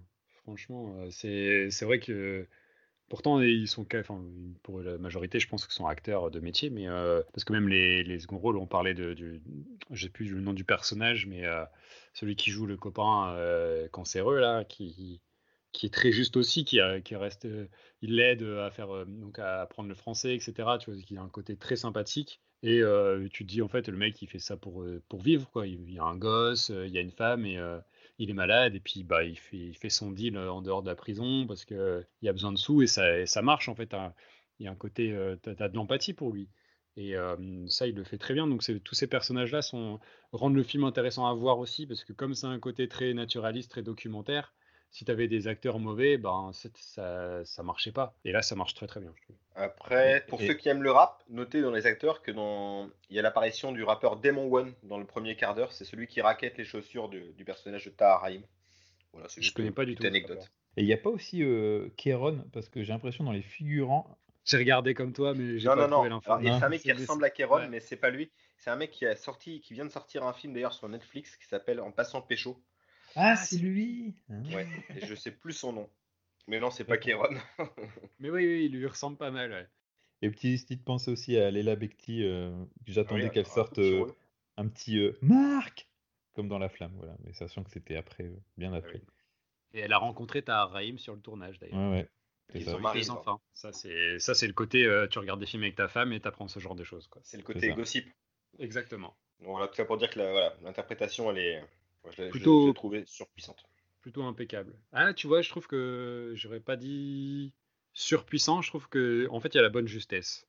Et euh, parce que tu vois, il a le côté criminel de Tahar Rahim, il est pas trop appuyé. C'est-à-dire qu'à la fin du film, le mec euh, de- a pas non plus une tronche de caïd, euh, alors qu'il le devient en fait. Il devient euh, un peu le caïd de la prison finalement, sans en faire trop. Le personnage euh, interprété par Tahar Rahim est resté dans la retenue.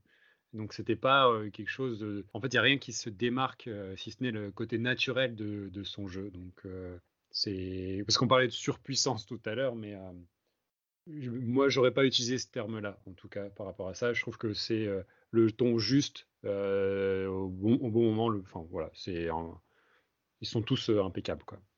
Bon, on va, on va trancher du coup? Vas-y. Alors pour moi, c'est. euh, bah, on, on vient de le dire, hein, pour moi, c'est un prophète. On parle juste des acteurs, que ce soit Tahar Rahim ou, euh, ou Neil Sarstrup.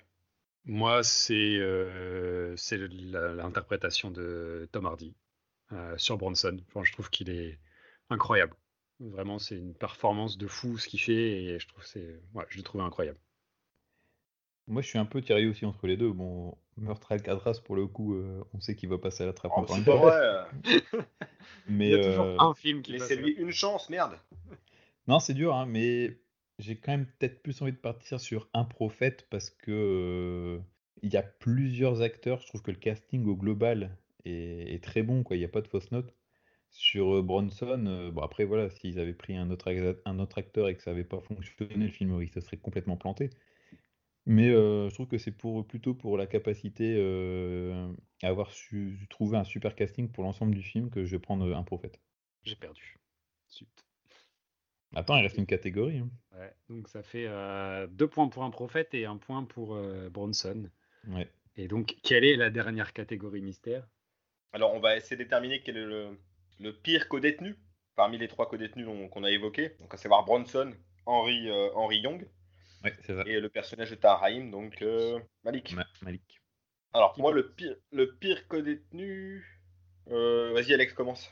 Bah, c'est facile, euh, facile hein. je prendrais Bronson parce que c'est vraiment euh, le mec, euh, tu sais que tu vas passer un sale quart d'heure si t'es avec lui. quoi. Tu vas te prendre des patates de forain euh, toute la nuit, il va euh, s'enduire de beurre et vouloir te tabasser, ou alors vouloir qu'il faut lui tapoter les fesses. Ça va euh, être une nuit agitée. Voilà, c'est ça. tu risques de ressortir en Picasso, quoi. Ou en Dali. Ah, bah oui, du coup, Ah oui. ça marche. Donc, euh, non, non, pour moi, ça serait euh, Bronson comme pire euh, co-détenu. Ouais, moi je te rejoins aussi. hein. Je pense qu'il n'y a pas photo. euh, il est complètement instable, le mec. hein. C'est, on parlait de Dali, c'est surréaliste aussi. hein. Franchement, sa personnalité est folle. euh, tu sais jamais ce qui peut t'arriver. euh, voilà. Après, euh, il, il- il n'essaye de tuer que les pédophiles, à la rigueur. Mais tu peux te prendre une mandale. c'est une noble cause, c'est plutôt une noble cause. C'est ça. Mais bon, tu peux te prendre une mandale parce qu'il en a envie. Donc, euh, je suis plutôt d'accord avec toi. Moi, je suis Bon, pas d'accord avec vous. Moi, pour moi, c'est Kevin Bacon. Le, tu, enfin, la, la nuit doit être insupportable. Le mec se tape des queues à côté de toi.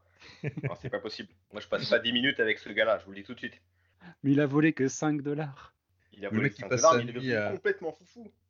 Le Tu mec veux qui pas passe avoir une nuit à faire des, des multiplications aussi, ou à parler Ah. de baseball tout le temps. Bon, au bout d'un moment, il y a autre chose, quoi. Non, par contre, on peut jouer au jeu de cartes. Je sais pas si vous avez remarqué à la fin du film, il joue à un jeu de cartes avec Christian Slater.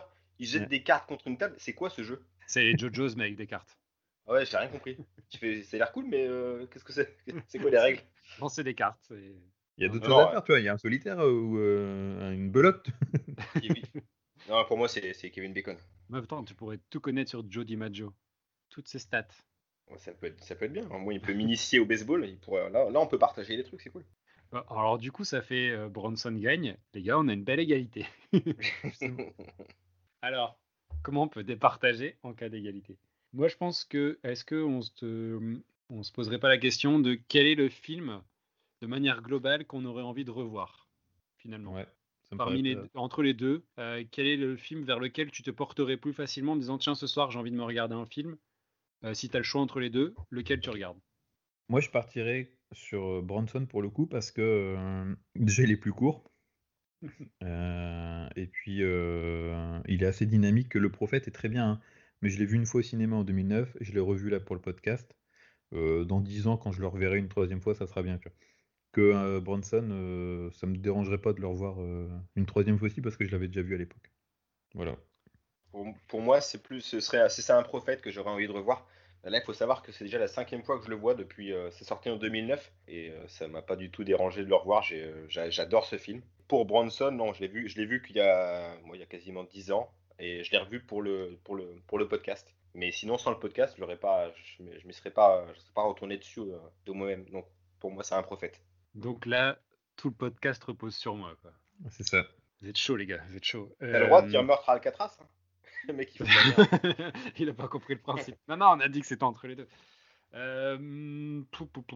C'est dur à dire parce que hum, autant je trouve que Bronson a plus de qualités qui me, qui me correspondent, dans le sens où ça, c'est peut-être plus proche du cinéma que j'apprécie, mais en même temps, son côté euh, ultra décalé fait que je sais pas si naturellement j'y retournerai forcément. En fait, je me dis, euh, finalement, euh, au-delà du côté naturaliste d'un prophète, l'histoire fait que en fait on a vraiment une, une, saga qui est racontée. Enfin, il y a quelque chose. l'histoire racontée me donnera peut-être plus envie d'y retourner que euh, Bronson, alors que je trouve que Bronson a plus de qualité en tant que film. Donc c'est dur à dire, mais euh, cette fois-ci je vais dire, trancher. Faut trancher. je vais trancher, je vais dire un prophète. Donc le film le plus incarcéré est donc un prophète. Bravo Malik. Bravo. Audiard. Bravo Nils. Bravo Jacques Audiard. Bravo le gitan. Non, non, bra- bravo. Et, euh, Après, et je peux voilà, dire c'est ce qui est logique. hein, On a, le, le film a quand même reçu beaucoup de coups de, de récompenses et tout ça. Donc, euh, c'est cohérent. Non, mais c'est un beau match hein, parce que c'est des films différents, trois films vraiment complètement différents qui sont trois bons films. Alors euh, pour le coup, moi, euh, j'avais jamais pris le temps de regarder aucun des trois, donc euh, je suis ravi qu'on ait pu le faire pour le podcast. Et j'ai passé à chaque fois un bon moment. Donc ça, c'est important parce que même si on a un peu bâché Meurtre à Alcatraz, ça reste un bon film classique, mais un film plaisant à voir malgré tout. Donc je connaissais pas du tout, donc je suis content de l'avoir vu. Je suis content d'avoir vu Un Prophète et Bronson. Il, dure, il dure deux heures, c'est vrai que tu as raison, hein, ça passe, ça passe très vite hein, pour Meurtre à Alcatraz. Ouais, complètement. C'est très rythmé. Ma femme l'avait jamais vu, Meurtre à 13, elle a adoré. Hein, donc, euh, Ouais, ouais, moi, c'est pareil. C'est pas un mauvais film. Hein, si, vous avez l'occasion de, voir les trois, regardez les trois, ils veulent, ils veulent vraiment le coup en tout cas. Bon ben voilà, l'épisode d'aujourd'hui est donc terminé. Euh, bravo un prophète. Si vous souhaitez euh, arrêter le podcast comme bon vous semble, mais sachez que maintenant on passe aux recommandations.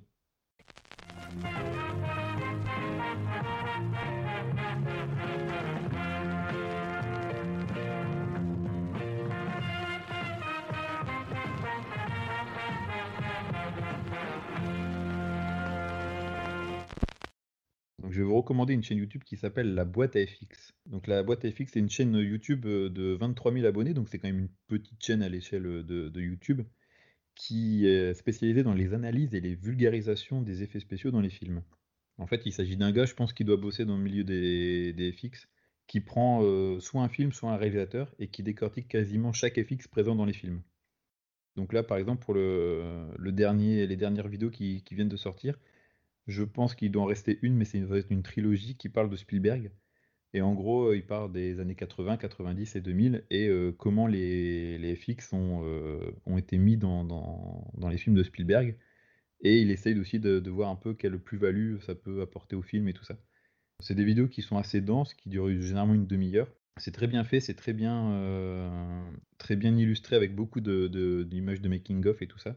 Donc il va parler euh, du coup de comment euh, est fait la rotoscopie, du map mapping, euh, des effets, des maquettes et tout ça. C'est vraiment super comme, comme format. Après, les premières vidéos qui ont sorti maintenant il y a plus de 5 ans, c'est très scolaire dans sa manière de faire. C'est très chapitré on dirait un peu des TPE, tu vois. Euh. Mais euh, avec le temps, il a pris un peu euh, confiance en lui, le gars, et ce qu'il fait, c'est vraiment sympa, c'est vraiment bien. Donc, il va parler par exemple de Nolan, de Zemeckis, de, Burton aussi, ou de la saga du Seigneur des Anneaux, ou sinon de, Matrix. Et donc, à chaque fois, il, analyse et il explique les, chaque effet spéciaux de ces films-là.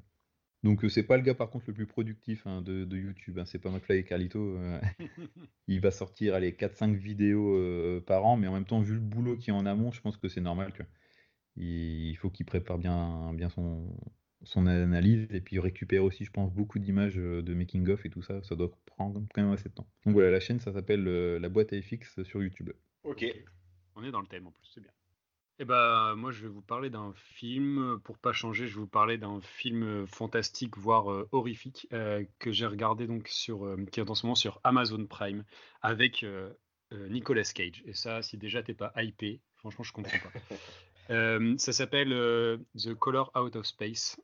C'est la couleur hors du ciel en français. C'est une adaptation d'un bouquin de H.P. Lovecraft euh, qui était jugé inadaptable euh, et qui l'a été par, euh, par Richard Stanley, réalisateur qui est pas très prolifique au cinéma, qui s'est fait connaître plutôt dans les années 80-90, notamment avec un film comme Hardware, et qui s'est fait ensuite complètement sortir d'Hollywood après l'échec de, de, l'île du docteur Moreau, pour lequel il a ah été remplacé en fait. Celui avec Brando là, et Val Kilmer? C'est ça, mais alors si tu veux, il a été remplacé, finalement c'est John Frankenheimer qui a réalisé le film. Du coup, suite à ça, il a quasiment plus rien fait euh, à Hollywood, si ce n'est quelques documentaires et un segment sur l'anthologie euh, The Théâtre Bizarre, qui était une production française. Et donc là, il a sorti ce film, euh, donc cette adaptation de Lovecraft, qui raconte l'histoire d'une famille qui habite une sorte de ranch où le, père élève des alpagas dans, dans, sa grange. et un soir, il y a une, une météorite qui tombe dans le jardin. La météorite, c'est Nicolas Cage, c'est ça? Non, Nicolas Cage, c'est l'éleveur d'alpaga. Euh, et, suite à ça, va se passer des événements euh, euh, très très particuliers liés à une, sorte de, de, couleur qui prend possession des, des, êtres vivants pour recréer des formes très particulières. Donc c'est un peu de body horror comme faisait David Cronenberg. Si vous voulez, un moment, il y a des scènes comme ça où les, les alpagas sont fondus entre eux, entremêlés dans une sorte de bouillasse un peu dégueulasse, mais assez stylisée. Et il y a une scène très dérangeante avec des humains, je ne vais pas en dire plus, mais voilà, que dire de, ce film si ce n'est que c'est assez, assez particulier, hein, clairement, mais les images restent très belles malgré le, peu de budget. Et puis Nicolas Cage est encore une fois complètement habité dans son rôle. Puisque tout le monde devient un peu fou hein, dans l'histoire avec, avec ce qui se passe. Et ça, ça fonctionne bien. Il est toujours, enfin moi je trouve toujours aussi impeccable. Il, est fou ce mec. Toujours aussi flamboyant. Est-ce qu'il a une, coupe de cheveux incroyable ou il a posé la question. Il a une belle coupe de cheveux. Il a une belle coupe de cheveux. qui n'en fait pas trop, mais, mais qui sent le postiche quand même. Ça, il faut... des beaux implants. Il a des beaux implants, euh, il est met bien en valeur. Mais voilà, quand tu vois, le mec, quand il pète un câble, il pète un câble, quoi. Et, euh, il le fait souvent, euh, Nicolas Cage. Un peu à la Kevin Bacon dans le film qu'on a, qu'on a évoqué. C'est pire que ça. Non, ça, non, non, non, mais vraiment, mais, mais à, juste, à juste titre, tu vois, parce que vu ce qui lui arrive, c'est, c'est on pèterait tous un câble. Et non, mais voilà, je trouve un, c'est un film qui, qui, qui, paye pas de mine. C'est vrai que quand on voit. il date de quand? Il date de 2019. Euh, il est sorti directement en vidéo euh, chez nous, il a été passé dans quelques festivals. C'est l'un des 12 euh, films qu'a fait Nicolas Cage en 2019, c'est ça? C'est ça, 12 ou 19 hein, d'ailleurs, parce que c'est. On les compte plus. Ah ouais, non, c'est. Mais je trouve que tu vois, par rapport à un autre mec qui a un peu le même fin de carrière, Bruce Willis, je trouve que les films de Nicolas Cage sont plus qualitatifs. Tu, tu vas en retrouver des merdes. Hein, tu vas trouver. Je veux dire, ça, ça, ça, va mieux ces dernières années, quoi. Je trouve que ouais, il y a vraiment des films qui peut, des films vraiment sympas qui sortent du lot euh, euh, chez lui. Alors Mandy. Mandy, écoute, je l'ai pas encore vu, mais on en a beaucoup parlé. Euh, je vais regarder ça. Je pensais à Mom and Dad qui est sur Netflix où les parents se mettent à tuer leurs enfants et j'ai trouvé ce film génial. Ça m'a fait vraiment beaucoup rire. Donc non non, il y a vraiment, il y a vraiment pas mal à, enfin il y a, y, a, y a, à boire et à manger, hein, ça c'est clair. J'ai vu qu'il y a un film qui sort là, j'ai vu une critique qui a l'air euh, désastreuse. Jujitsu, ouais. Avec Tony Jaa, c'est incroyable. Je pense qu'il faudra qu'on chronique celui-là. Ah, pourtant, euh, tu vois, il y, a du cast. Hein. Il y a comme euh, Nicolas Cage et Tony Jaa. Mais apparemment, c'est une catastrophe. Que là, vraiment, je trouve que, je vous dis, c'est un, un, bon film. si vous aimez un peu, un tant soit peu, le fantastique et l'horreur, ça, ça, marche très bien. Il y a des scènes qui font vraiment peur. Il y a, il y a des passages plus légers. Il y a des. Voilà, mettre en, mettre en scène une couleur qui n'existe pas, euh, qui est euh, un peu euh, difficile à décrire, puisque c'est à la base c'est un bouquin. c'est plutôt, plutôt bien foutu, et puis ça fait plaisir de revoir un, réalisateur comme ça revenir au cinéma. C'est un mec qui est un peu particulier. Ou si vous cherchez un peu sur lui, vous verrez, c'est un mec qui porte toujours un chapeau, qui a une, belle moustache aussi. on, dirait, le cuisinier un peu Marc Vera, c'est ça? Ouais, voilà, c'est ça, exact. Exact. Donc, donc voilà, c'était. C'est un pseudo de Marc Vera, on sait pas. Peut-être qu'en fait c'est lui. Écoute, il fait des gâteaux et des films. Mais voilà, c'est euh, un bon film, allez-y, c'est sur Amazon Prime en ce moment, donc euh, ça coûte pas grand-chose. Euh, moi, je voulais vous parler d'une pépite que j'ai trouvée, Friends. Non, je voulais vous parler d'une émission de cinéma qui va se raccrocher un petit peu à ce qu'on fait sur le podcast. vous la connaissez peut-être d'ailleurs, c'est l'émission d'Arte. En fait, c'est plus une pastille que propose Arte qui s'appelle Blow Up. Oui. Pareil, qui choisit un thème et puis ensuite qui, qui développe euh, soit sur la carrière d'un acteur, soit sur, euh, soit sur euh, un genre de film, soit sur un élément dans les films. Je sais pas, par exemple, il peut y avoir. Là, il y a un blog qui est sorti hier sur la carrière de Robin Williams. En général, ça dure entre un quart d'heure et 20 minutes. Mais sinon, il y a aussi l'assassinat de Kennedy au cinéma. Donc, on a 10 minutes sur les différents films qui l'ont traité. c'est passionnant et ça rejoint un petit peu ce qu'on fait, à savoir, on choisit un thème et on développe avec des, avec des films qui s'y rattachent. Donc vraiment, c'est les. Je pense que je les ai tous vus, hein, les blow-up. Il doit y avoir une centaine d'émissions. Je trouve ça génial. Je sais pas si vous avez déjà regardé, ouais. Ouais, ouais, ouais j'ai regardé quelques-uns. Mais je trouve que c'est bien, mais c'est parfois un effet un peu trop liste. Ah, parfois, parfois, en effet, c'est que du name dropping. Ouais. Il faut bien choisir ces épisodes aussi parce que lorsqu'ils sont courts, tu sais qu'il va y avoir aucune analyse. Après, il n'y a pas d'analyse hein, vraiment, mais ça permet, euh, ça permet en fait, moi, ça me donne envie de revoir certains films lorsque je vois cette émission, parce que tu as certains films que tu as complètement oubliés ou des films que tu n'as jamais vus. Et euh, ils arrivent bien à te teaser parce qu'ils te montrent un extrait, pas forcément le plus connu du film. Et euh, c'est ça qui rend l'émission, je trouve, euh, je trouve intéressante. C'est souvent qualitatif ce que fait Arte, hein, de toute façon, cinéma, musique. Moi, j'ai découvert des films en regardant Trax. ouais, ouais, non, je trouve c'est ah ça parle. Trax, c'est l'émission euh, l'émission complètement barrée sur l'art. Ouais, c'est ça. Ouais. Et... Mais j'ai ouais, j'ai découvert des bons films là-dedans et des bons cinéastes et des bonnes musiques aussi, hein, parce que enfin, il y avait pas, avait que. Alors moi je regardais aussi. hein, y a... Ça fait longtemps que je n'ai pas regardé, mais il n'y avait pas non plus que des trucs complètement euh, décalés, parce que c'est là où j'ai découvert le. J'ai entendu pour la première fois la chanson Eya d'Outcast. Donc, euh, Ouais, donc ils font aussi euh, ouais, il y avait un peu de tout. du plus terre à terre. ouais. C'est ça. Bon, bah, je pense que le podcast euh, touche à sa fin. Bon, du coup, les gars, on se dit à dans deux semaines avec un nouveau thème, trois nouveaux films et toujours les trois mêmes types pour en parler. Avec plaisir. À dans deux semaines. À dans deux Allez. semaines. Salut. À dans deux semaines, salut Salut.